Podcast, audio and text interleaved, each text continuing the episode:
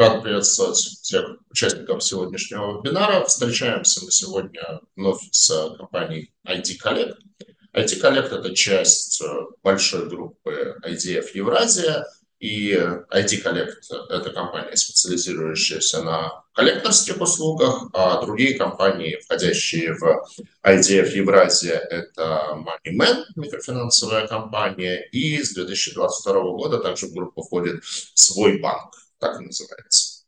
А, но при этом а, стратегия в группе в том, чтобы каждая бизнес-единица на рынке облигаций присутствовала как отдельный заемщик, поэтому не предусмотрено а, какого-то кросс-поручительства, кросс-референства со стороны других компаний группы, поэтому ID Collect – это отдельный стендалон заемщик на рынке облигаций. У компании есть свой кредитный рейтинг. Кредитный рейтинг не очень высокий на уровне WB+, от эксперта, но из позитива в августе этого года он был повышен, то есть до этого был просто WB, сейчас WB+, то есть в этом плане тренд у компании позитивный с точки зрения э, рейтинговых агентств.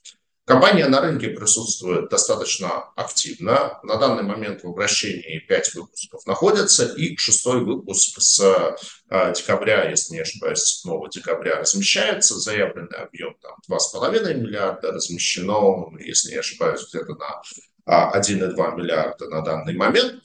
То есть компания только за этот год уже четвертый раз на рынок облигаций выходит. Ну и с учетом того, какую доходность компания предлагает, то есть по последнему выпуску это 18-й купон, а, соответственно, эффективная доходность на уровне где-то 19,5. Это одно из таких весьма интересных предложений а, в таком как бы супердоходном а, сегменте российского облигационного рынка. Ну вот э, о том, как себя компания чувствует, куда она двигается, куда развивается в плане деятельности на рынке облигаций, побеседуем мы с Антоном Хапыкиным, директором по работе с инвесторами IDF Евразия. Начнем по традиции с небольшой презентации. Антон, с удовольствием передаю вам слово. Сергей, а, добрый день, коллеги, всем здравствуйте, рады вас поприветствовать. А, Сергей, спасибо большое за такую краткую справку о нашей компании и предлагаю тогда начать э, с кратких результатов непосредственно про ID Collect поговорить, а дальше мы обсудим оставшиеся вопросы. А, тогда начнем, наверное, с, в первую очередь с результатов за 9 месяцев в виде цифр. Мы видим прирост за 9 месяцев а, практически по всем показателям больше, чем на 50%, начиная от чистой прибыли, заканчивая портфелем и нашим капиталом. При этом доля нашего рынка увеличилась до 22,8%.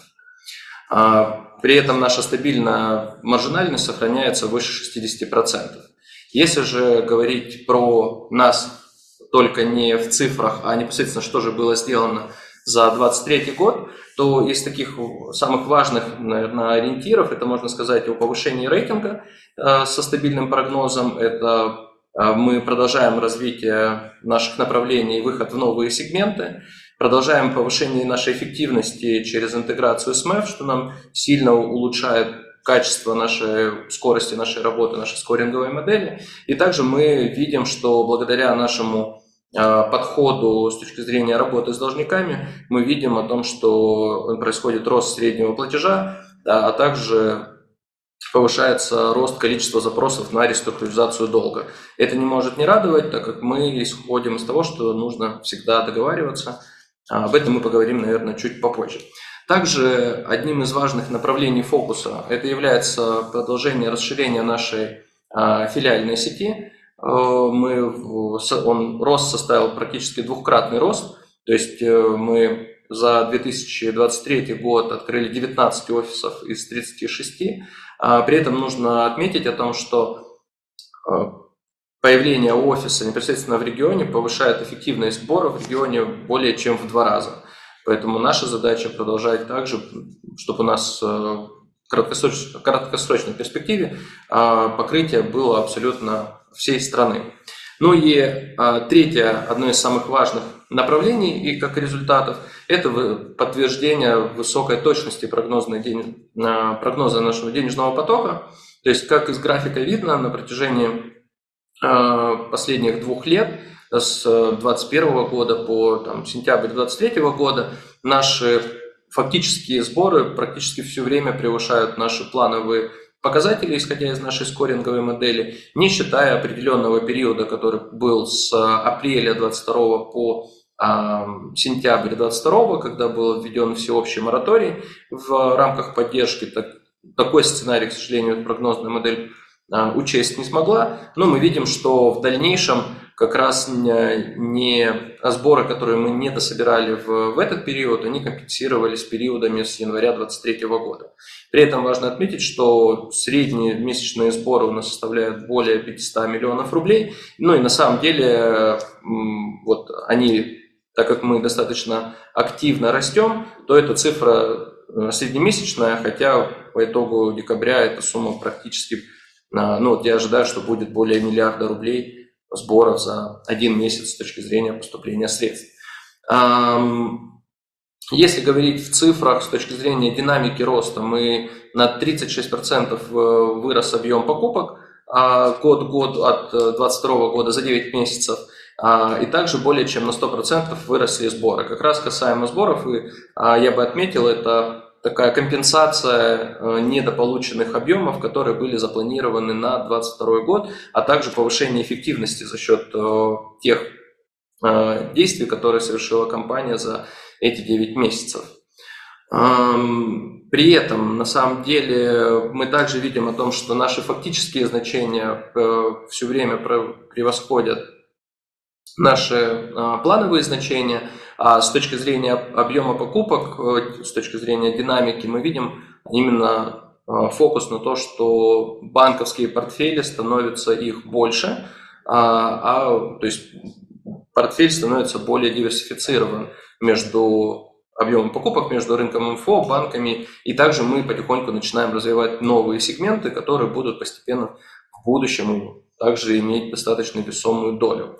Если же говорить о том, что для того, чтобы совершить такой объем покупок а, и такой рост более чем на 36%, для этого требуется а, достаточный объем фондирования. И здесь как раз мы хотели поговорить о том, что рост фондирования у нас увеличился практически, если смотреть год к году, а, практически в два раза. При этом есть важный аспект, они заключаются в том, что с одной стороны портфель стал структура фондирования стала более диверсифицирована, а, она стала а, более равными частями распределена между прямыми займами, кредитными линиями и облигациями.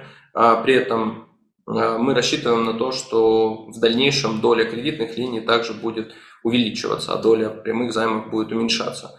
И из важных направлений заключается в том, что мы Э, увеличили долю долгосрочных пассивов с 38% до 60%. То есть мы поработали как над качеством нашего фондирования с точки зрения структуры, так и его длины, которая в, для нас имеет достаточно важное значение. А, ну и также самое главное – это объем. При этом можно сказать о том, что несмотря на то, что нам, мы привлекли фондирование практически в два раза больше год к году, а, может показаться, что наша агрессивная политика с точки зрения роста бизнеса а, достаточно рискованная, но мы на это смотрим с точки зрения показателей долговой нагрузки. Мы говорим о том, что долговая нагрузка непосредственно она снижается от года к году. Это связано с повышением роста доходности, увеличением э, собираемости по портфелям, которые ранее были куплены. А, а также на самом деле мы на этот показатель смотрим немножко с другой стороны. То есть мы для себя оцениваем долговую нагрузку через э, потенциально ожидаемые прогнозы сборов. То есть на сегодняшний день мы планируем, что со всего портфеля, который у нас есть на балансе, мы в следующие 3-5 лет планируем собрать около 24 миллиардов, при этом наша долговая нагрузка на сегодняшний день составляет, если по итогам именно 9 месяцев, составляет 9 а, миллиардов. А, таким образом, у нас запас прочности перед нашими кредиторами составляет практически чуть выше двух с половиной раз. И именно вот этот запас прочности нам позволяет комфортно э, продолжать работать с точки зрения работы, увеличения фондирования, а при этом не подвергая риску компании и ее долговой нагрузки. Ну и непосредственно хотел бы отметить то, о чем говорил Сергей, что действительно мы активно присутствуем на рынке облигаций. У нас был первый выпуск на 400 миллионов в 2021 году, который в следующем году уже в августе а, будет происходить погашение. Благодаря достаточно активной программе 2023 года мы сделали 5 выпусков, 4 выпуска на 800, 600, 900 и 2,5 миллиарда рублей. Таким образом, нам это позволило войти в топ-5 эмитентов ВДО а, по объему выпусков в 2023 году. При этом а, все выпуски у нас с фиксированным купоном, а, кроме последнего выпуска на 2,5 миллиарда по ним нет амортизации, так как объемы они не очень большие относительно сборов за месяц, то есть мы можем комфортно каждый выпуск погасить просто из денежного потока за буквально один месяц. 2,5 миллиарда рублей, которые мы сейчас проводим размещение и будет гаситься в 2026 году. На самом деле из нашей прогнозной модели мы ожидаем, что к этому моменту сборы как раз а, составят э, сумму не менее чем равный объем выпуску, но для того, чтобы добавить больше комфортности а, кредиторам и не было вопросов о том, что это разовое погашение в таком объеме, мы предусмотрели амортизацию с 26 месяца для того, чтобы э, как раз третий год э, равными частями равномерно погасить, и компания могла э, не останавливать свои покупки в те месяца, когда необходимо гасить выпуски. А, перейдем тогда непосредственно небольшой хотел рассказать про весь рынок а, и рассказать о том, что на самом деле, как весь рынок цессии выглядит в международной практике или во всем мире, и дальше перейти немножко рассказать про Россию. А, мы смотрим на самом деле не только на российский рынок, но и на международный, как на ориентиры. Тут нам хотелось бы больше рассказать о том, что, в общем-то, объем рынка цессии, он от года к году растет, а, прирастает а, более чем, ну, если сказать про следующих 10 лет мы ожидаем, что рынок вырастет а, более чем на 30%. При этом он достаточно консолидирован по сегментам, то есть более 30% это непосредственно сектор финансовых услуг, а, сегмент занимает. А, дальше есть здравоохранение, образование, государственные, сборы, ритейл и другое. Мы именно поэтому, на самом деле, если говорить, переходить постепенно на российский сегмент, э, российский рынок, то мы видим, что динамика российского, а, ну, то есть объем проблемной задолженности, именно банковской задолженности, то есть финансового сектора, а, было снижение после 2020 года, то есть э, был прирост, была динамика с 19 по 20 год, после этого произошла корректировка, и мы видим, что сейчас рынок восстановился до уровня 2020 года, при этом э, каждый год общий объем э, рынка, который составляет более 1,3 триллиона рублей а за 9 месяцев 2023 года, также прирастает в среднем по 15% год к году, от 15 до 20. При этом я бы на самом деле выделил в э, российском секторе э, следующие направления, в которых мы э, для себя выделяем сегменты. Это беззалоговые кредиты, где мы как раз активно представлены и работаем. Следующий этап – это залоговое кредитование, долги малого и среднего бизнеса и дебиторская задолженность. А вот, э, по большому счету, те направления, потенциал в которых существует, и можно направлять, а, можно развивать наше направление, куда мы, в общем-то, и движемся. А, при этом, если оценить наш портфель, то есть если весь объем проблемной задолженности юридических и физических лиц составляет 1,3 триллиона, то наш портфель на сегодняшний день составляет всего лишь 118, ну, по итогу 9 месяцев составляет 118 миллиардов, Соответственно, ну, чуть меньше 10% от, всего, от всей проблемной задолженности только финансового сектора. А, ну и хотел бы отдельную часть затронуть непосредственно про роль ID коллекта или коллекторских компаний в финансовой системе. Поподробнее, наверное, здесь э, затронуть вопрос вообще, зачем нужны коллекторские компании, почему их роль очень важна. И чем мне нравится наше направление, именно это направление, тем, что непосредственно в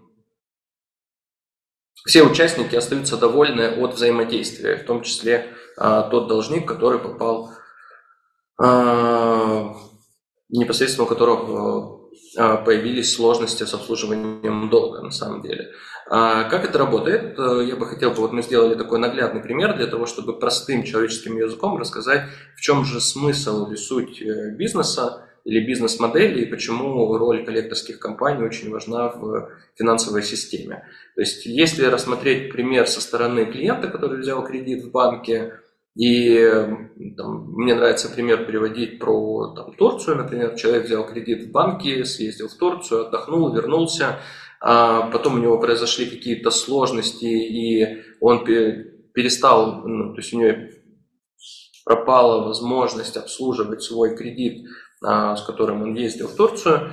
А, после этого банк по требованиям Центрального банка должен начислять, если появляется просрочка, должен начислять резервы из своей чистой прибыли. И таким образом после там, 90 дня или 180 дня просрочка, вернее, резерв составляет 100%, и банк фактически вот этот невозвратный кредит уже учитывает, уменьшать свою чистую прибыль. После этого здесь появляется непосредственно работа коллекторских агентств, потому что банк, опять же, также по требованию Центрального банка, а, обязывает, то есть банкам нельзя задержать у себя на балансе большой объем просроченной задолженности, это требование Центрального банка, и мы об этом расскажу немножко со стороны Центрального банка.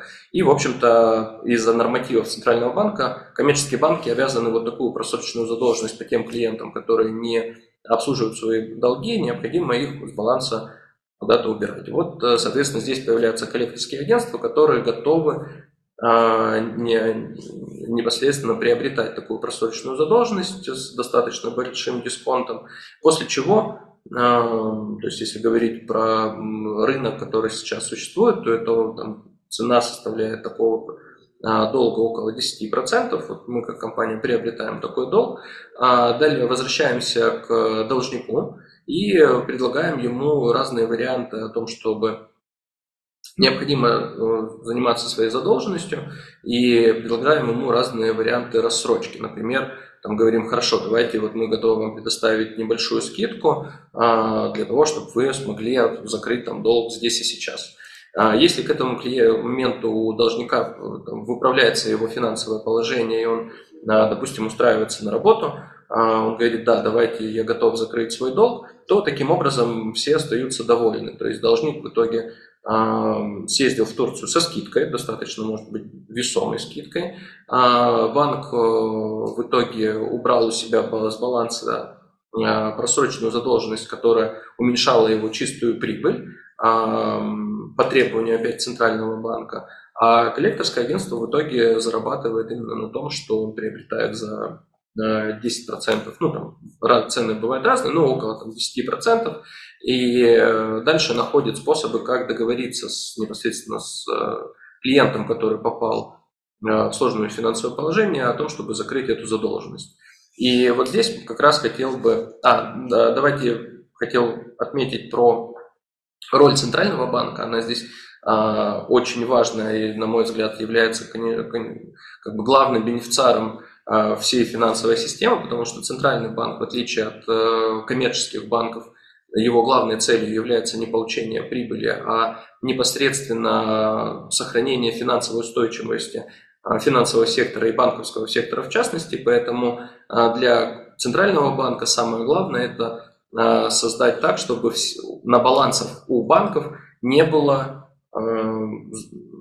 активов, которые являются неликвидными или просроченными, которым вот фактически кредит такое является. Поэтому э, Центральный банк за этим внимательно следит, чтобы не появлялась такой ситуации, как недавно было в США, когда банки не смогли обслуживать свои обязательства перед своими вкладчиками. А, вводит нормативы, по которым непосредственно коммерческим банкам запрещено кредитовать ну, вернее, э, держать на балансе просрочку. То есть они говорят о том, что, пожалуйста, вы кредитуете, но если а, вы, вы даете кредиты таким образом, что у вас уходит все в просрочку, то дальше вам или нельзя кредитовать по нормативам, или вы должны декапитализировать свой банк, или вы должны это убрать у себя с баланса. Вот фактически банки в основном выбирают третий вариант. Таким образом, так как для банков в первую очередь задача получения прибыли, а банки прибыль получают в первую очередь за счет именно кредитования. Поэтому вот примерно так этот процесс устроен. Ну а дальше я хотел бы отметить непосредственно, как же мы находим способы для того, чтобы договориться с э, клиентом, который попал в сложное финансовое положение. Мы сначала начинали э, работу с того, чтобы, как и многие компании, там, связываться с ним э, по телефону, проводить, рассказывать ему о том, что ну, повышать его финансовую грамотность и говорить о том, что вот в случае, если мы не сможем договориться, нам мне придется обратиться в э, суд, получить судебный приказ, э, передать все исполнительные, получить исполнительный лист, передать ФССП, и ФССП дальше, к сожалению, с вами договариваться не будет. А мы же пошли, и как бы обратная связь была очень-очень слабая. Мы же пошли следующим этапом немножко по-другому. Мы создали очень дружелюбный, понятный личный кабинет, то есть сделали сайт, сделали личный кабинет, сказали, смотрите, с нами общаться, лично разговаривать не нужно, это очень тяжело людям э, обсуждать свои проблемы и долги э, с чужими людьми, то есть некоторым тяжело обсуждать это собственными родителями, друзьями а, и женами, а с чужими людьми так тем более. Поэтому мы пошли немножко другим путем. Мы сделали личный кабинет, сразу туда предложили разные варианты реструктуризации и там, скидок, и в том числе мы туда добавили мессенджер, который сказали, вот, пожалуйста, если у вас какие-то возникают вопросы, звонить не нужно, вам никто звонить не будет, пожалуйста, напишите в мессенджер, вам всегда ответят. И это привело, принесло свои результаты. А, заключаются они именно в том, что а, у нас на 75% падает доля неотвеченных вызовов, звонков, и э, растет э, увеличение в три раза количества запросов на реструктуризацию долга. Помимо этого мы также проводим э, программы собственные по повышению финансовой грамотности. Мы сделали комиксы э, с, собачкой Корги, которая непосредственно вот э, в таком формате э, старается рассказывать клиентам о том, что как нужно работать со своей задолженностью, что с ней работать необходимо, и отмахиваться не стоит, потому что на самом деле ни к чему хорошему это не приводит. Мы же, наоборот, предлагаем а, историю вин-вин, когда остаются довольны абсолютно все, и в том числе и клиент.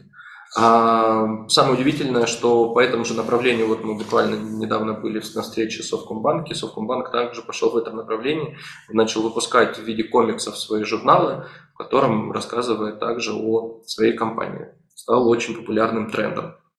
Ну и вкратце а, хотел бы рассказать про ожидаемые итоги и планы, итоги 2023 года и планы 2024 года.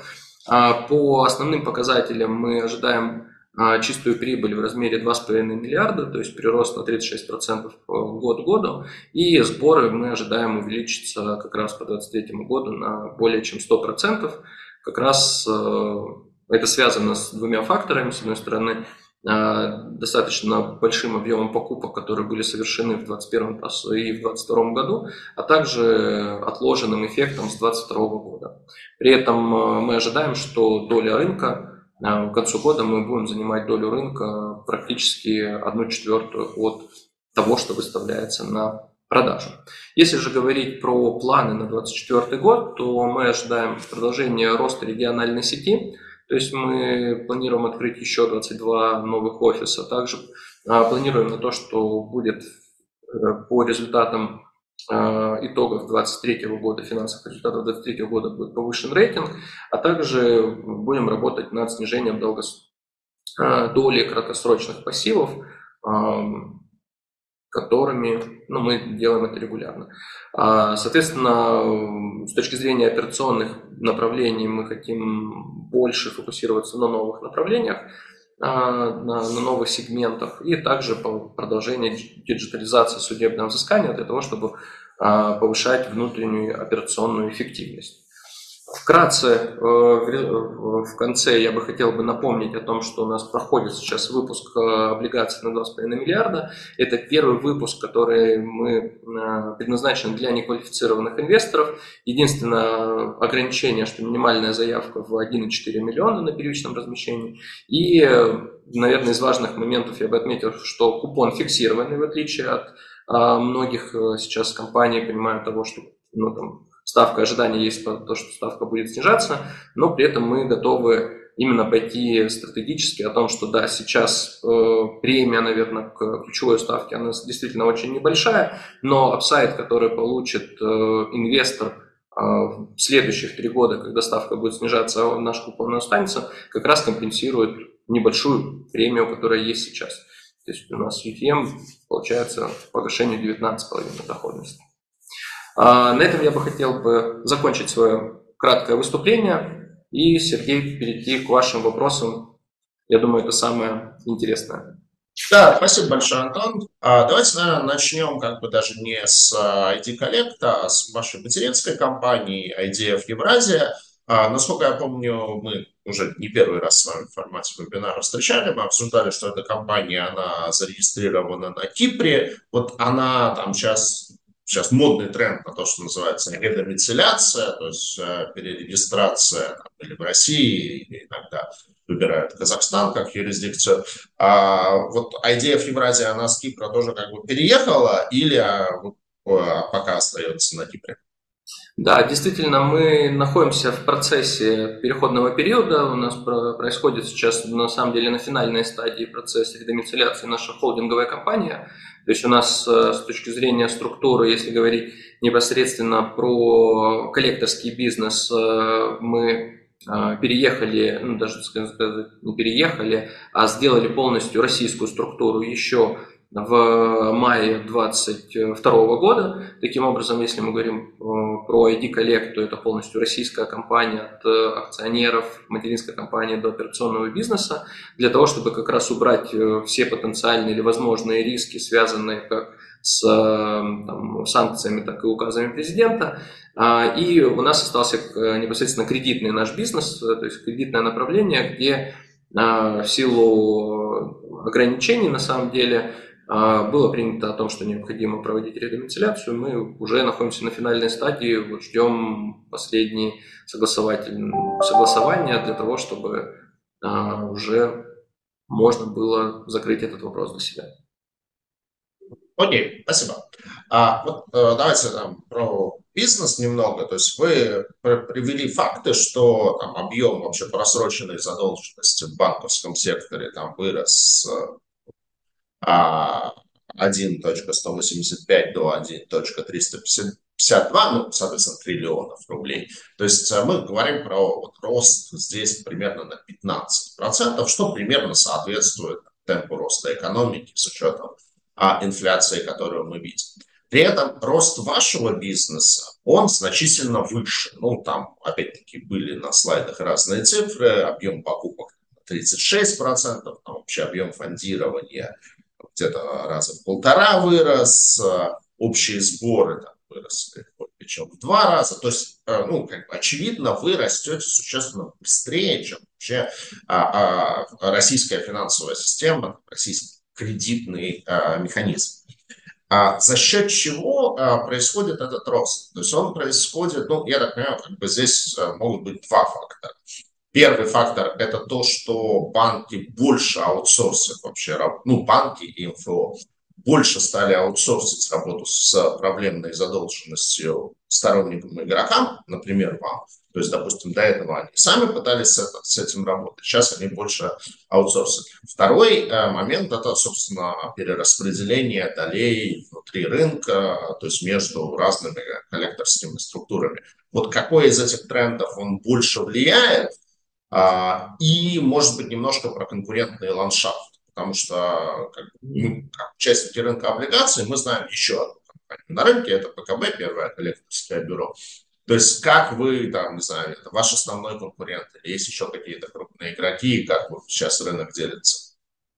Да, Сергей, вы правы. На самом деле, я как раз это Моей задачей была отметить именно вот это э, соотношение о том, что на самом деле, с одной стороны, рынок цессии растет, плюс 15% соизмеримо всей экономикой, но при этом объем рынка составляет 1,3 триллиона, а наш портфель составляет всего лишь 10%. И тот рост, который мы показываем, а, который опережает рынок, он заключается, с одной стороны, в эффекте низкой базы, то есть э, мы понимаем, что к определенному моменту этот рост будет э, там, не, не такой агрессивный, э, как это происходит сейчас.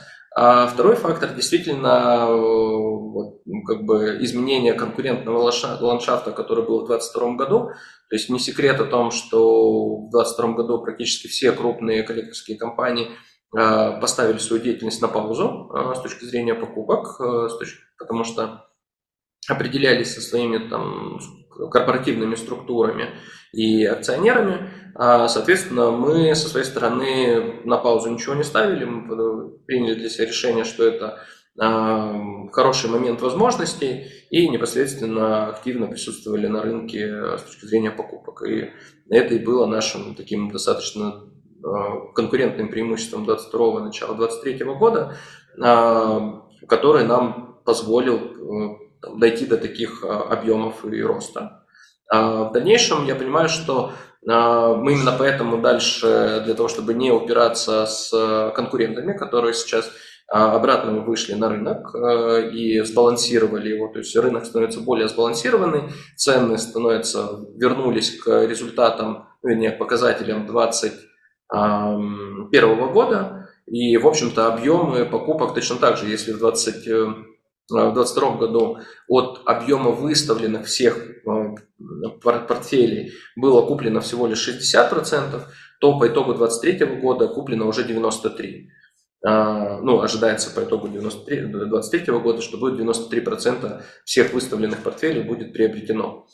Это как раз показывает о том, что рынок восстановился и с точки зрения продавцов, с точки зрения покупателей, поэтому мы в том числе фокусируемся о том, чтобы смотреть на новые направления, новые сегменты.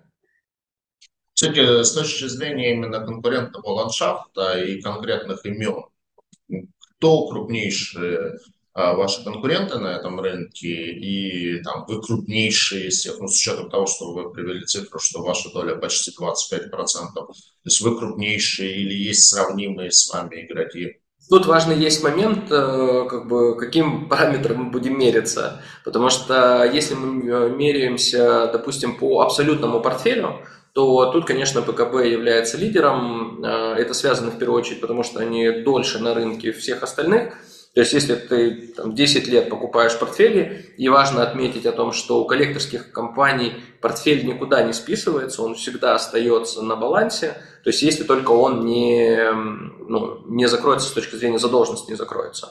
Поэтому, если ты накупаешь портфели 10 лет и там их как-то коллектишь, то просто за счет срока у тебя ты будешь самым большим но это не означает, что портфель будет самым там, качественным и эффективным с точки зрения взыскания.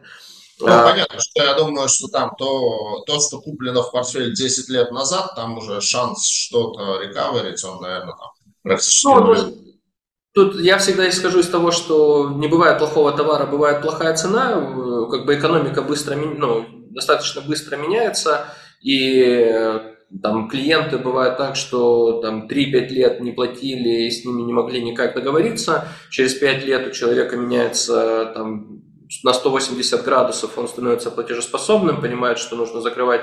Для него эти долги уже не являются проблемой, и он готов их достаточно быстро закрыть. Конечно, это больше исключение, чем правило, но там, вот те дальние хвосты, на них, в общем-то, сильно никто не ориентируется. В этом смысле а, я с вами согласен.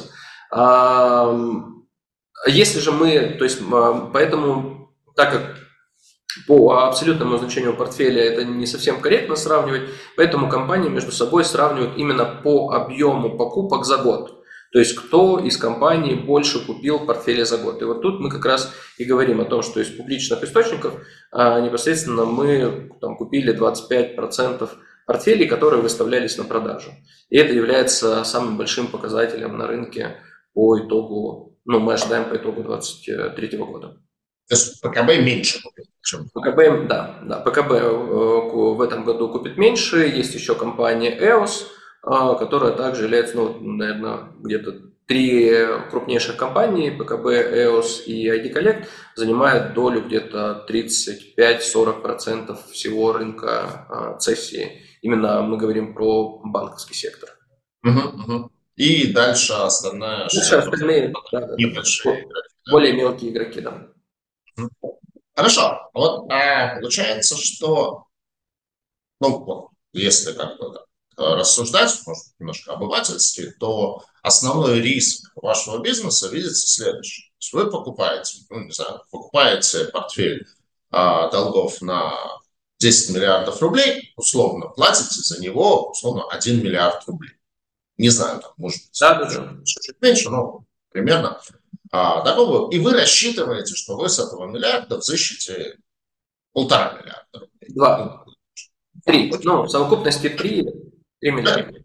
Вот. А, соответственно, если вы, ну и, там, естественно, вот та цена, которую вы готовы заплатить, она базируется на тех сборах, которые вы должны получить. Ну, с учетом того, что у вас еще персонал над этим работает, вы платите людям зарплату, вы платите там, какие-то дополнительные издержки.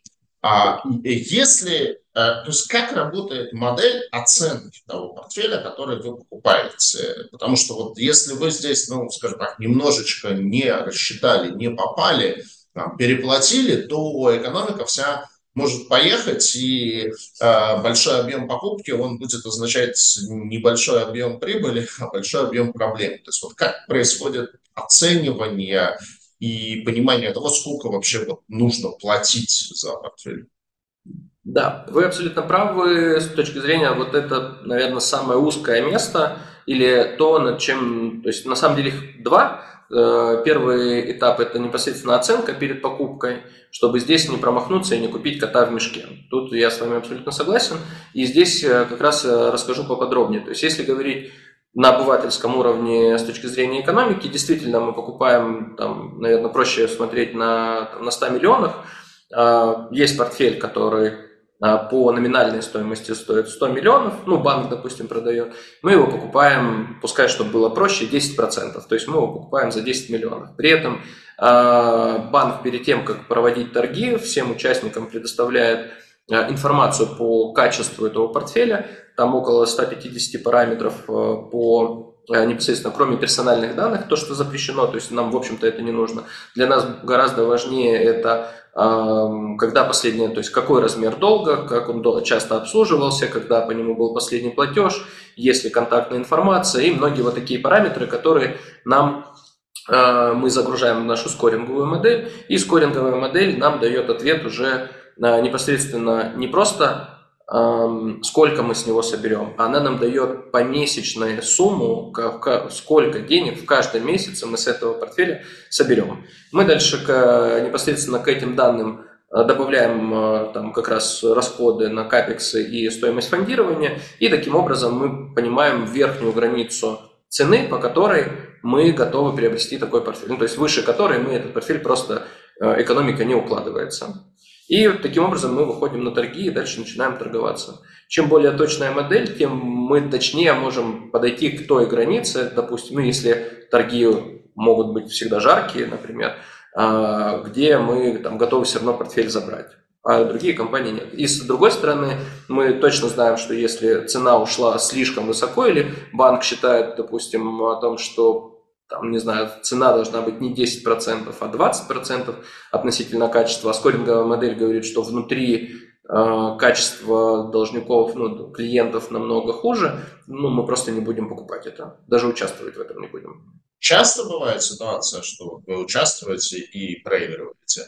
Часто. Ну, если мы говорим о том же, тут всегда вопрос э, конкуренции, э, но достаточно часто, да. То есть э, мы не покупаем. То есть у нас задача не купить ради купить. У нас задача купить только так, чтобы мы на этом заработали еще и с достаточно большим запасом. Именно поэтому я и говорю о том, что если мы покупаем цена покупки там, 10%, то мы для себя в модель закладываем о том, что мы должны сверху собрать, ну, меня в совокупности собрать 30%, из которых 10% это фактически возврат вложенных средств на покупку, и 20% это остается на расходы на взыскание и плюс запас прибыли на какой-то форс-мажор о том, что как раз вы говорите, ну вот там всеобщий мораторий был. И мы понимали, что все равно должен быть запас достаточно сильный по покупкам, ну, по, по сборам.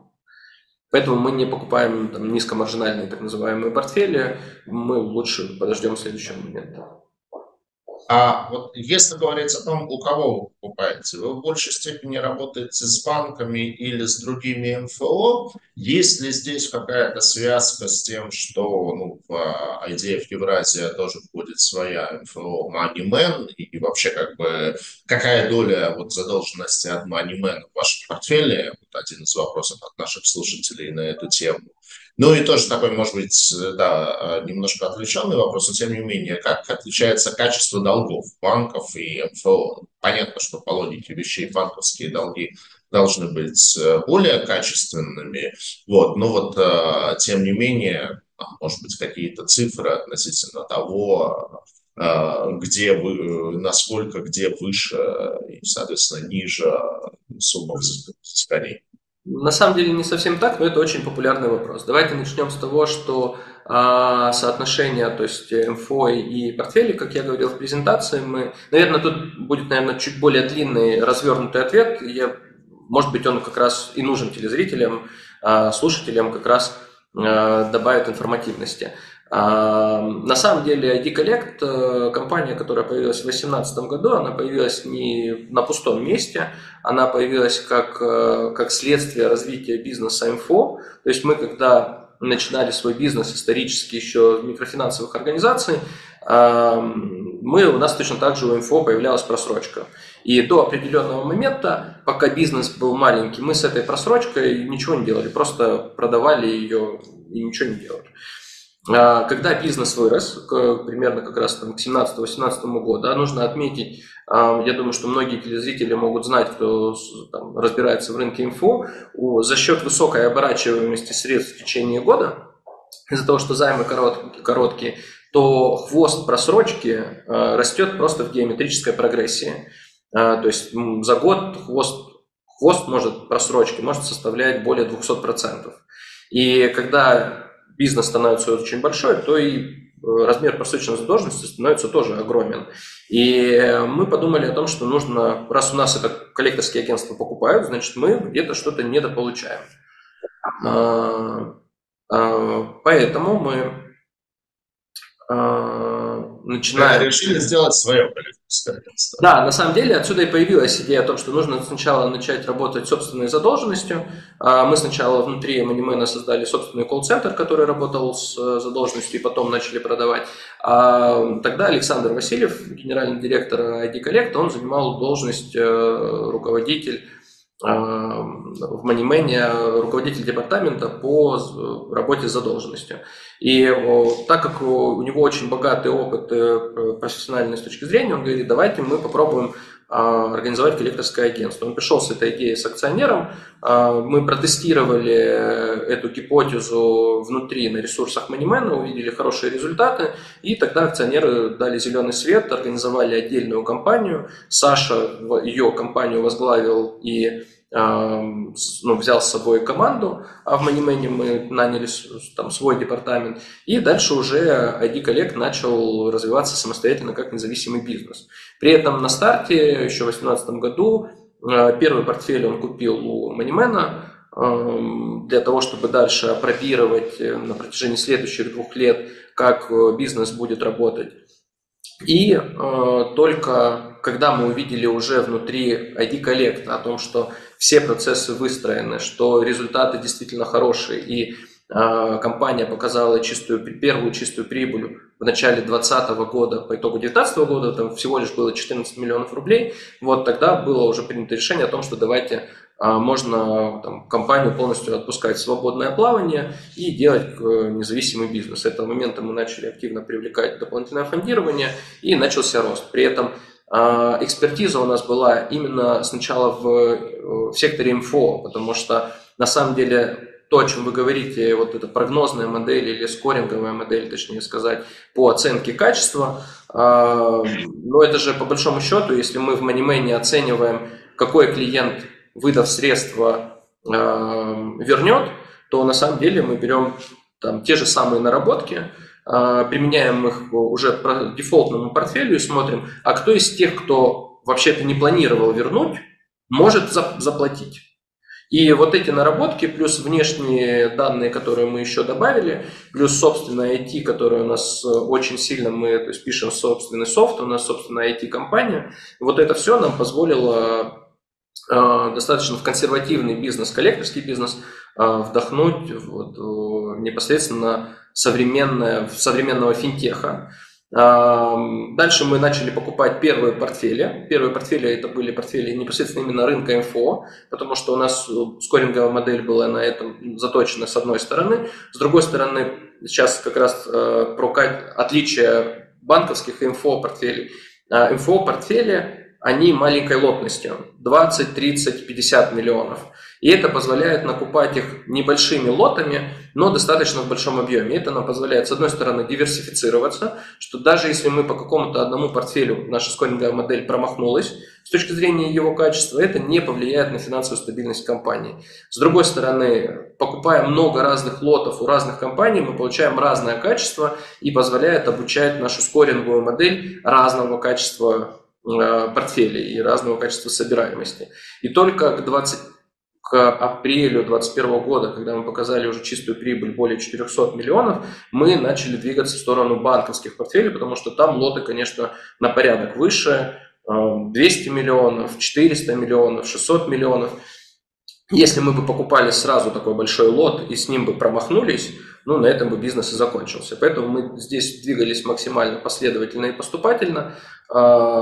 После этого мы начали уже двигаться вот в банковский сектор. И там уже большими лотами, имея экспертизу с 2018 года там, по, ну, по большому счету, конец 2021 года, мы уже фактическую, то есть не просто наши, наша скоринговая модель, а мы уже за это время получили фактические данные по сборам и нашу модель подтвердили. Мы уже выходили на банковский рынок. Сейчас а, продолжаем э, участвовать как в секторе инфо, так и в банковском рынке. У них разные портфели, не только с точки зрения лотности, а разный уровень просрочки, потому что банки в основном а, продают более дальнюю просрочку, там больше двух лет, а, больше трех лет. МФО продают более свежую, ну, потому что у них портфели, в принципе, молодые, займы короткие, соответственно, портфели молодые. И поэтому и цены у них на самом деле разные. На рынке инфо цены выше, на банковском рынке цены ниже. Но это, с другой стороны, то есть у каждого есть своя характеристика. А банки все продают портфели или там, допустим, крупные банки предпочитают сами? У каждого банка своя стратегия, кто-то делает это полностью in-house, э, кто-то это продает. Э, в общем-то, по-разному. А есть средние банки, то есть в основном есть не только же крупные банки, есть средние банки, которые говорят о том, что ну, нам выстраивать свой процесс, у нас не так много портфеля для того, чтобы выстроить вот это отдельное направление. Поэтому... Угу, угу. Спасибо. А, наверное, следующий вопрос, он такой вот как бы, как э, э, влияет регуляторика, ну, потому что, например, в прошлом году, там, с 1 апреля по 1 октября был введен так называемый мораторий на банкротство. Как, например, вот это повлияло. Ну и вообще, то есть так просто, вот, не знаю, считывая какой-то фон новостных агентств, а, а, новостей, есть ощущение того, что государство все время пытается каким-то образом защитить э, бедных несчастных заемщиков, которые не могут платить по кредиту, бла-бла-бла-бла. Вот, а, то есть вот есть ли здесь какие-то риски, что в какой-то момент что-то подкрутят в законодательстве, и, в общем, станет можно не платить, и очень существенно упадет собираемость платежей, и это может ваш бизнес потопить. А понятно, что я такой, может немножко катастрофический сценарий рисую, но тем не менее, например, это там, то, что учитывают там, аналитики эксперта, когда а, анализируют ваш рейтинг, и они учитывают как раз зависимость от а, макроэкономической конъюнктуры, понятно, а вот, и регуляторное давление. Ждете ли вы, там, прогнозируете ли вы какие-то регуляторные риски? А, с одной стороны, да. А, если говорить тогда тут последовательно, говорить на примере То есть, есть ли регуляторные риски? Ну, наверное, в России, в принципе, пока есть всегда риски. Вот. А, но первый момент. Если очень часто ну, почему-то коллекторский бизнес сравнивают э, с рынком МФО а, и с законодательными рисками рынка МФО. Вот здесь я бы, наверное, первый важный момент отметил, что если рынок МФО можно зарегулировать отдельно от всего остального банковского сектора, то, что в принципе и происходит отчасти, а, и поэтому, ну, в общем-то, наверное, в этом есть регуляторный риск, а, то коллекторский бизнес, исходя из вот как раз той модели взаимодействия как участников всего финансового сектора, он работает на весь рынок в принципе всей задолженности, не только банковской. Поэтому если э, государство начинает регулировать а, коллекторский бизнес, то под удар становятся все участники рынка, которые в нем участвуют. В первую очередь это банки, есть э, коммунальные платежи, которые тоже есть задолженность, по которым тоже нужно платить. А если все перестают платить, как это было в период всеобщего моратория, то там значит, перестают платить и налоги. И государству самому это становится невыгодно, когда перестают платить. А, другой вопрос, и это то, почему на самом деле коллекторский бизнес невозможно зарегулировать отдельно вот какой-то вот, ну, сегмент. А вы сразу под удар ставится вся финансовая система как механизм всеобщий. А другой вопрос о том, что действительно государство, так как это социально чувствительный всегда элемент, а, действительно, государство будет оказывать э, элементы поддержки э, населению, и мы это видим, и мы на самом деле это поддерживаем.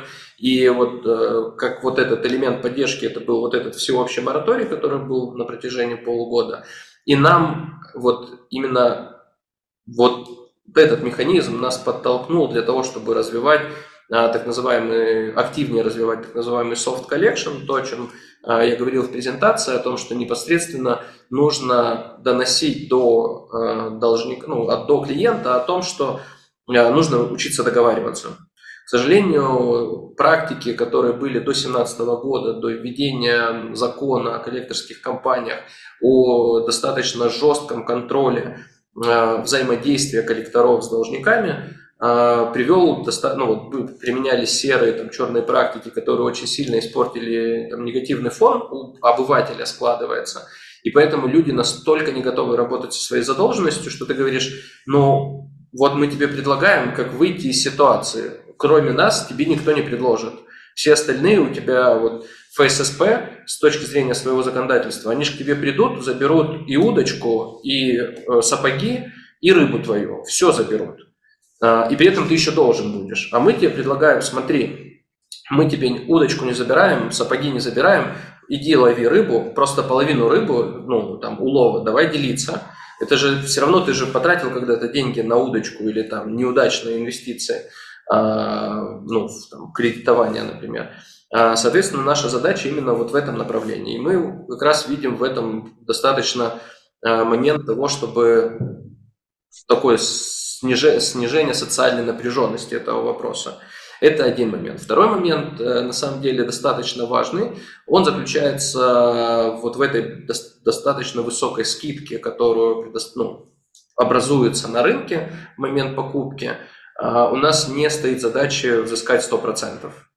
Если у компании не стоит задача взыскать 100%, то нам важно, чтобы у нас экономика складывалась. Если у компании не стоит взыскать 100%, то э, ты гораздо мягче можешь э, выстраивать коммуникацию с должником, что мы и делаем. А когда ты выстраиваешь более мягкую коммуникацию, это позволяет как раз снижать социальную напряженность, находить больше откликов от должников и э, ну, как бы помогать решать их проблемы. И наша вот цель, на самом деле, именно в том, чтобы помогать, несмотря на то, что рынок будет становиться больше. Потому что на самом деле а, э, есть вот такой с обывательской точки зрения, как много людей сталкивались с неоплатой штрафов. И как, ну, например, каких-то там ошибок. А как много... Да, а как много кто-то находил э, адекватного отклика на эту достаточно бытовую проблему. Ну, там достаточно все происходит не как-то не клиентоориентированно. Спасибо. А, следующий вопрос. Вот, а, как я сказал, а, у вас есть кредитный рейтинг от Эксперт. Он был повышен недавно в августе, но все равно находится на таком достаточно низком уровне, WB+. Ну, если сравнивать вас с уже упоминаемым ПКБ, то там это BBB+, то есть на три ступени выше. С учетом этого получается, что ПКБ э, заимствует по гораздо более низким ставкам, то есть опять-таки, если сравнивать доходности по рынку облигаций, то если вы сейчас заимствуете 19 плюс, там в районе 15,5% ставка, то есть где-то там на 400-450 пунктов а они фондируются дешевле. Вот а, с учетом этого, как влияет стоимость фондирования на бизнес, ну, потому что очевидно, вроде бы она должна давать конкурентное преимущество. И каковы ваши планы по тому, чтобы работать над повышением кредитного рейтинга? Понятно, что э, рейтинговые агентства сами решают, какой рейтинг поставить, но тем не менее, понятно, что есть э, какие-то показатели, на которые они смотрят, и вы, в общем-то, тоже упомянули, что вы работать над повышением рейтинга хотите. Да, да, начну с конца. А, действительно, мы, у нас была достаточно жаркая дискуссия с, э, э, с экспертом а, по период, когда непосредственно пересматривался рейтинг. А, основные там факторы были связаны в первую очередь э, с, с достаточно тем, что молодая компания и агрессивным ростом. То есть наша финансовая отчетность так как она всего лишь ну, там, раз в год, по большому счету, а, выходит, а, именно там, аудируется и выходит по, по стандартам МСФО. Кстати, вот в связи с этим тоже вопрос, да, что МСФОшная отчетность у вас публикуется раз в год, и, конечно, как-то ну, традиционно инвесторам хочется как минимум полугодовую отчетность видеть. Планируете ли вы увеличивать частоту публикации? На данном этапе пока этот вопрос в обсуждении, то есть э, вот если кратко ответить, пока нет, но мы над этим вопросом обсуждаем, скорее тут двигаемся от запроса, потому что публика, публиковать э, МСФО отчетность за 6 месяцев, чтобы она была все-таки аудированная, а не управленческая, это требует дополнительных э, затрат и расходов. А мы же всегда исходим из того, что просто так потратить средства – это как бы не в нашем стиле и не в стиле наших акционеров. Поэтому мы скорее тут всегда двигаемся от запроса. Если мы видим, что есть запрос, который конвертируется в дальнейшую пользу для компании, то, конечно, мы а, будем взвешивать, э, ну, то есть приходить к этому решению. Ну, тут, да, наверное, вопрос, там, повлияет ли это, может ли вот такая а, более высокая транспарентность э, способствовать снижению процентной ставки по вашим заимствованиям, с учетом того, что э, расходы на процентные займы, они сейчас, я думаю, занимают уже прям очень существенную величину в общих костах компании, то я думаю, что рано или поздно вы к этому придете. Сто процентов мы к этому придем. Вопрос, э, на, на каком этапе бизнеса. То есть э, я думаю, что эм, там, чуть попозже мы, мы, мы обязательно до этого вернемся. Но э, возвращаясь обратно к рейтингу, то есть основные критерии были связаны с тем, что у нас настолько динамичный рост по всем показателям, что рейтинговое агентство говорит, ребята, ну давайте, вот, ну, нам нужно, чтобы это было не просто у вас вот вау произошло, а должна быть более длительный период стабильности этого роста. Тогда мы готовы э, говорить о том, что это постоянный тренд, а не разовый. И просто нужно чуть больше времени. А, поэтому пока вот такой вот сдерживающий момент, хотя мы на самом деле исходим из, вот мы когда себя сравниваем точно так же с ПКБ по основным метрикам, мы это точно так же транслируем э, эксперту, они говорят, мы не хуже, чем они с точки зрения кредитного качества, но как бы нас пока как бы сдерживают. Ну, поэтому, именно поэтому в том числе планируем продолжить эту работу для того, чтобы подтвердить в публичном независимых источников повышение нашего кредитного качества, которое действительно нас немного сдерживает по переходит, назовем так, наверное, в следующую лигу с точки зрения там, источников фондирования, но мы все равно, несмотря на это, кстати, активно работаем. Мы смотрим, что банки-организаторы вот в, в этом выпуске начали смотреть на э, рейтинги ниже 3B. У нас в организаторах есть Совкомбанк, у нас в организаторах есть Тинькофф инвестиции, поэтому достаточно крупные имена заходят точно так же Э, рассматривают нас не просто по рейтингу, они смотрят глубже на нашу отчетность, анализируют самостоятельно, в первую очередь нас. Вопрос был еще про регулирование, да? Ну, э, про регулирование мы уже поговорили, да. Вопрос был о том, насколько вот э, стоимость фондирования, по сути, а, влияет. Да, вот стоимость. Да. Интересный вопрос, потому что э, такой чувствительный, как бы, а как вы живете, ставки поднялись, у вас экономика должна перестать складываться. И тут есть э, интересный момент, что вот как раз с точки зрения истории бизнеса, что мы в 2020 году начали активно начинать привлекать фондирование для роста и покупки портфелей, мы достаточно дорого привлекались. То есть на тот момент ставки были там ниже 7%, а, ну, э, после 2020 года они были. И для нас стоимость фондирования была, ну, там в районе 16-17, достаточно дорого. И на тот период э, мы изначально в нашу модель закладывали дорогостоящее фондирование. Так вот, э, за счет того, что мы проделали за такой короткий путь, всего лишь за три года, очень большой объем работы и с точки зрения покупок, нам это позволило не повысить стоимость фондирования. То есть у нас просто э, снизу ставки КС начала повышаться, спред начал снижаться, но для нас стоимость фондирования практически сохранилась на том же уровне. Немного она приподнялась. И в дальнейшем мы ожидаем, что как раз когда появится тренд на снижение ключевой ставки, спред ключевой ставки сохранится, и наоборот наша стоимость фондирования начнет потихоньку снижаться. Поэтому mm. мы за это сильно не переживаем. Э, мы изначально жили э, при, ну, то есть наша бизнес-модель жила из расчета дорогого фондирования. Спасибо. Ну, я так понимаю, что у вас в последнее время, вот даже в частности за последний год, очень сильно изменилась композиция фондирования. Вот у вас был в презентации слайд, что у вас, а, ну, по сути, фондирование состоит из, а, долговое фондирование из трех источников. Это частные займы, это банковские кредиты и рынок облигаций. И у вас очень существенно выросла доля рынка облигаций и, соответственно, снизились остальные доли. Частные займы и банковские кредиты.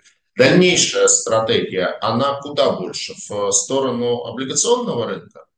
А, дальнейшая стратегия в сторону институциональных э, средств, то есть это кредитные линии и облигации. То есть, mm-hmm. хорош, то есть вот этот источник э, частных инвесторов, с которого мы начинали свое развитие, это очень хороший источник на этапе роста, но к моменту, когда компания вырастает до таких, ну, то есть до высоких значений с точки зрения рейтинга, с точки зрения финансовых показателей, а, логический следующий шаг – это переходить более институциональным средствам, которые по определению более длинные. Они, с одной стороны, помогают частному инвестору, потому что каждый институциональный источник, каждая кредитная линия от банка или там а, есть кредитный комитет, есть при выпуске облигаций, есть Мосбиржа, которая допуск, ну, проходишь KYC, и ты также защищаешь свою, свою компанию а, для того, чтобы тебя допустили. Это для инвесторов добавляет надежности бизнесу и его финансовой стабильности. Но, с другой стороны, а, ну, наверное, там потихоньку будет снижаться премия. Ну, это логическое э, развитие любого, там, любой финансовой компании, чем она становится больше, прозрачнее, крупнее, а, тем доходность, э, к сожалению, там становится, может чуть, быть чуть ниже за счет того, что снижается риск. Ну, в данном случае, что мы говорим под, что мы имеем в виду под институциональными, потому что все-таки, я так понимаю, основная ориентация ваш на рынке облигаций, она на частных инвесторов, и в частности, вот последний выпуск который размещается, он э, доступен для неквалифицированных инвесторов, но, правда, при таком достаточно приличном объеме э, заявки в 1,4 миллиона рублей. Но, тем не менее, я так понимаю, что все-таки основной спрос у вас со стороны частных инвесторов на ваши аппликации. Э, не совсем так. У нас есть э, достаточно активное присутствие организаторов, которые непосредственно приобретают себе в портфеле а, вот, например, выпуск, который был на 900 миллионов, он практически размещен, крупные лоты были выкуп, выкуплены именно институциональными инвесторами. В текущем выпуске также а, есть лоты, которые достаточно в большом объеме приобретают институциональные инвесторы. Поэтому у нас на самом деле скорее такой переходный период. До 2023 года действительно у нас э, там 99% это были а, там, спрос со стороны розничных инвесторов. Сейчас э, такой переходный момент. С одной стороны, вроде по формальным признакам с точки зрения рейтинга мы не можем сделать стопроцентную ставку на институциональных инвесторов, но с другой стороны, при, если у институционального инвестора есть собственный а, департаментом аналитики определения кредитного качества. Мы, мы с каждым работаем индивидуально, доказываем, они говорят, да, мы а, понимаем, что ваша отчетность э, ну, то есть э, соответствует того, чтобы мы могли это себе приобретать. Поэтому мы работаем вот примерно в, в таком направлении. Поэтому ну, я, я бы сказал бы сейчас, я бы сказал бы, что сейчас как раз тот э, прекрасный момент, когда качество уже соответствует, э, или там риск соответствует уже институциональным инвесторам, но доходность еще остается, которая может быть очень интересна частному инвестору. Поэтому, э, на мой взгляд, это такое универсальное предложение, которое сейчас есть, э, которое вот пограничное, которое может быть интересно как одной аудитории, так и другой.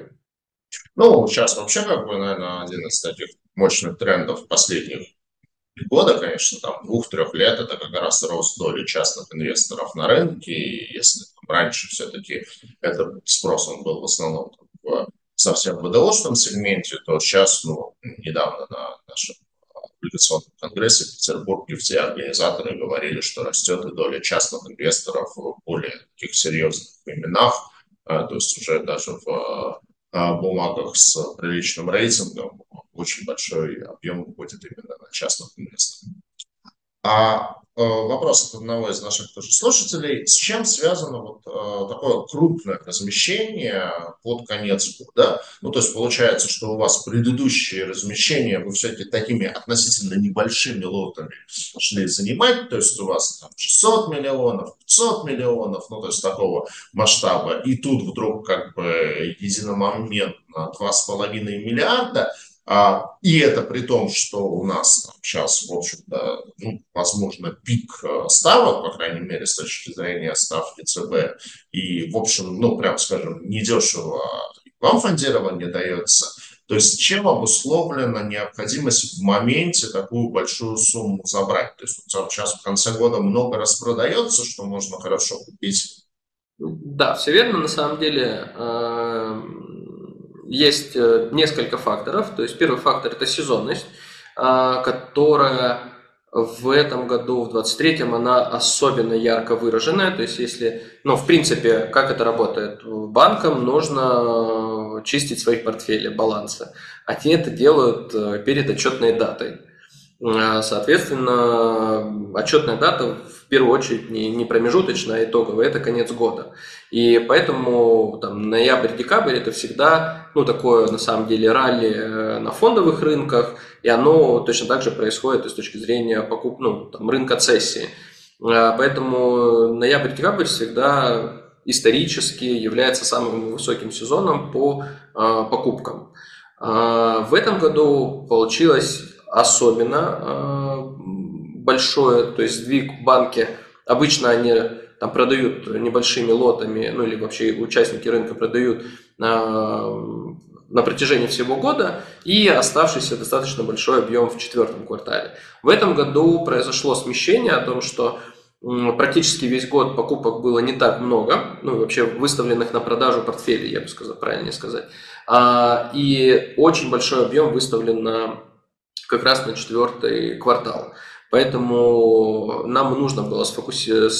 сконсолидировать а, финансирование под, эти покупки именно в четвертом квартале. А, это с одной стороны. Поэтому на самом деле и предыдущие выпуски на 600, 900, они также вот смещены ближе к четвертому кварталу. А, это один фактор. Второй фактор – это быстро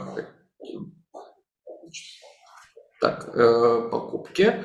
Второй фактор это было то, что мы делаем. А, ну вот. Э, а второй важный момент о том, что покупки, ну вот, недопокупленная, не, не купленная в четвертом квартале каждого года очень сильно э, снижает потенциальный рост бизнеса в следующих два года. То есть все, что мы не успели, не успеем или вдруг по какой-то причине не успели бы докупить сейчас, то это сильно отражается на, там, при, на, на финансовых результатах следующих двух лет. Поэтому это вот является такой момент, что да, мы понимаем, что мы сейчас, э, наверное, не самые низкие ставки, можно было бы сделать паузу, подождать, когда появится тренд на снижение, и за счет этого э, приобрести. Но, с другой стороны, это всегда вопрос э, роста бизнеса. Если экономика, то есть у нас РОЭС сохраняется выше 60%, соответственно, если экономика позволяет, даже с учетом стоимости фондирования, которая для нас не выросла, но просто сохранилась таким же, как оно и было, привлекать в большом объеме для того, чтобы сохранить темпы роста и на самом деле их даже а, в каком-то смысле увеличить, то почему нет? Не вижу причин. Поэтому а, то, что для многих кажется, что мы привлекаем по самым, наверное, высоким ставкам, то для, для нашей экономики мы привлекаем просто не дешевле, чем это было. Понятно. Ну, в общем-то, мы ответили на вопрос. Я, в принципе, так и думал, что как раз-таки важно в декабре как можно больше купить, потому что как раз-таки да, все... Да, ну и плюс у нас остаток. Да, и плюс у нас остается остаток. Январь, февраль всегда достаточно на такие пустые месяца, на, в том числе и на размещение. И у нас э, зато могут появляться какие-то портфели, которые не были, там, успели там, банки продать в декабре или появляются уже в следующем году, у нас остается задел на то, что мы а, остаемся с фондированием, то есть в моменте сразу это покупать. Спасибо. Какие планы на следующий год по заимствованию, там, в плане рынка облигаций, не знаю, может быть, присматриваетесь или будете что-нибудь делать в формате ЦФА? А, ну, начну с конца. По поводу ЦФА, э, пока что я там, честно скажу, не вижу какого-то большого спроса. Это пока что все очень э, клубные сделки, больше там, не рассчитаны на, на объем. Возможно, мы какую-то сделку сделаем. Мы недавно общались с Мосбиржей Э, на эту тему, но это больше такое факультативное упражнение, нежели действительно такой большой источник фондирования. Наверное, сейчас это пока в формате потестировать, попробовать, чтобы быть готовым к моменту, когда ликвидность там появится. А по поводу объема фондирования у нас э, сохраняются амбициозные планы. Они вот из того там, утвержденного бюджета на следующий год объем фондирования мы планируем увеличить больше, чем мы привлекли в этом году, а, но при этом мы планируем а, смотреть больше в... То есть решить одновременно несколько задачки, задачек. С одной стороны, это а, увеличить э, объем фондирования дополнительного, с другой стороны, мы хотим увеличить, сократить э, краткосрочные пассивы, а с третьей стороны привлечь из публичного долга, то есть это или кредитные линии, возможно, а, мы попробуем сделать, ну, в общем, протестировать, э, подойти к вопросу по секьюритизации, учитывая размер портфеля, и для нас это является активом, и в том числе это выпуски облигаций. Спасибо. Ну и традиционный вопрос, в общем-то, были заявления о том, что IDF Евразия как группа планирует в 2024 году выходить на IPO. А можете на эту тему что-то прокомментировать? Или все-таки пока скорее рано? Пока немного это рано, то есть мы действительно, такие мысли есть, мы этот вопрос обсуждаем внутри и, с точки, и вместе с акционерами. А мы также смотрим, что мы хотим подойти к этому процессу не по принципу того, что все бегут и мы бежим, и когда задают вопрос, там, а зачем вам IPO? А там такие, ну, ну просто, ну у всех есть. А, поэтому скорее мы здесь э, занимаем позицию лучше медленно, но качественно, чем быстро и непонятно зачем. Поэтому, с одной стороны, мое личное тут вот мнение о том, что 25 год выглядит э, более э, интересным, перспективным, опять же, в силу того, что будут снижаться ставки, э, за счет того, что будут снижаться ставки, инвесторы будут перекладываться из фиксированной доходности, из фондов денежного рынка в как раз рынок акций, и это позволит как раз увеличить объемы вообще присутствия ликвидности на рынке, именно рынка акций. Сейчас, когда максимальная ставка и все сидят или в депозитах, э, супер классных депозитах, действительно не на 3 месяца, как это было в 2022 году, а дают возможности на 6 и на даже 12 месяцев – а, есть фиксированная доходность с точки зрения облигаций, есть э, предложение с московской биржи. Ну, как, мне кажется, конкурировать очень сложно. А, а, вот. Поэтому это скорее вот э, мое понимание, 25 год выглядит более перспективным. Ну и а, недавно тут э, такая еще есть мысль о том, что недавно был на конференции ведомостей и Э, представители завода «Кристалл» выступал, они также планировали или планируют выходить на IPO, и они говорят, мы, в общем-то, видим интерес со стороны э, иностранных инвесторов, пока что там со стороны Китая, возможно, это с точки зрения связано с их профилем бизнеса, но при этом, ну, раз уже и в этом есть, ну, значит, подтянутся и другие. Там, в любом случае, есть узкая специальность, потом туда приходят и банкиры, куда деваться. А, есть такая личная моя надежда на то, что так или иначе появятся а, еще и дополнительные средства извне. Спасибо. А, так, ну что ж, на самом деле мы уже большую часть, почти все вопросы ответили. Давайте пробежимся еще по ленте, что нам пришло от слушателей. Опять-таки, большую часть я уже задал. А, спрашивают про географическую экспансию. Вот у вас было заявлено на одном из слайдов, что, если не ошибаюсь, еще плюс 20 регионов вы в следующем году планируете открыть. А, так, а, спрашивают, на какие регионы приходится большая часть портфеля. Ну, я, правда, почти уверен, что там будет близкая к стопроцентной корреляция с населением регионов России.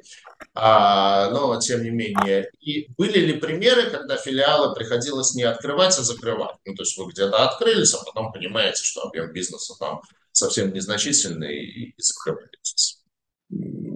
Да, да, последовательно. Действительно, мы хотим э, расширить э, наше присутствие на территории всей России, э, чтобы представительство было в каждом регионе.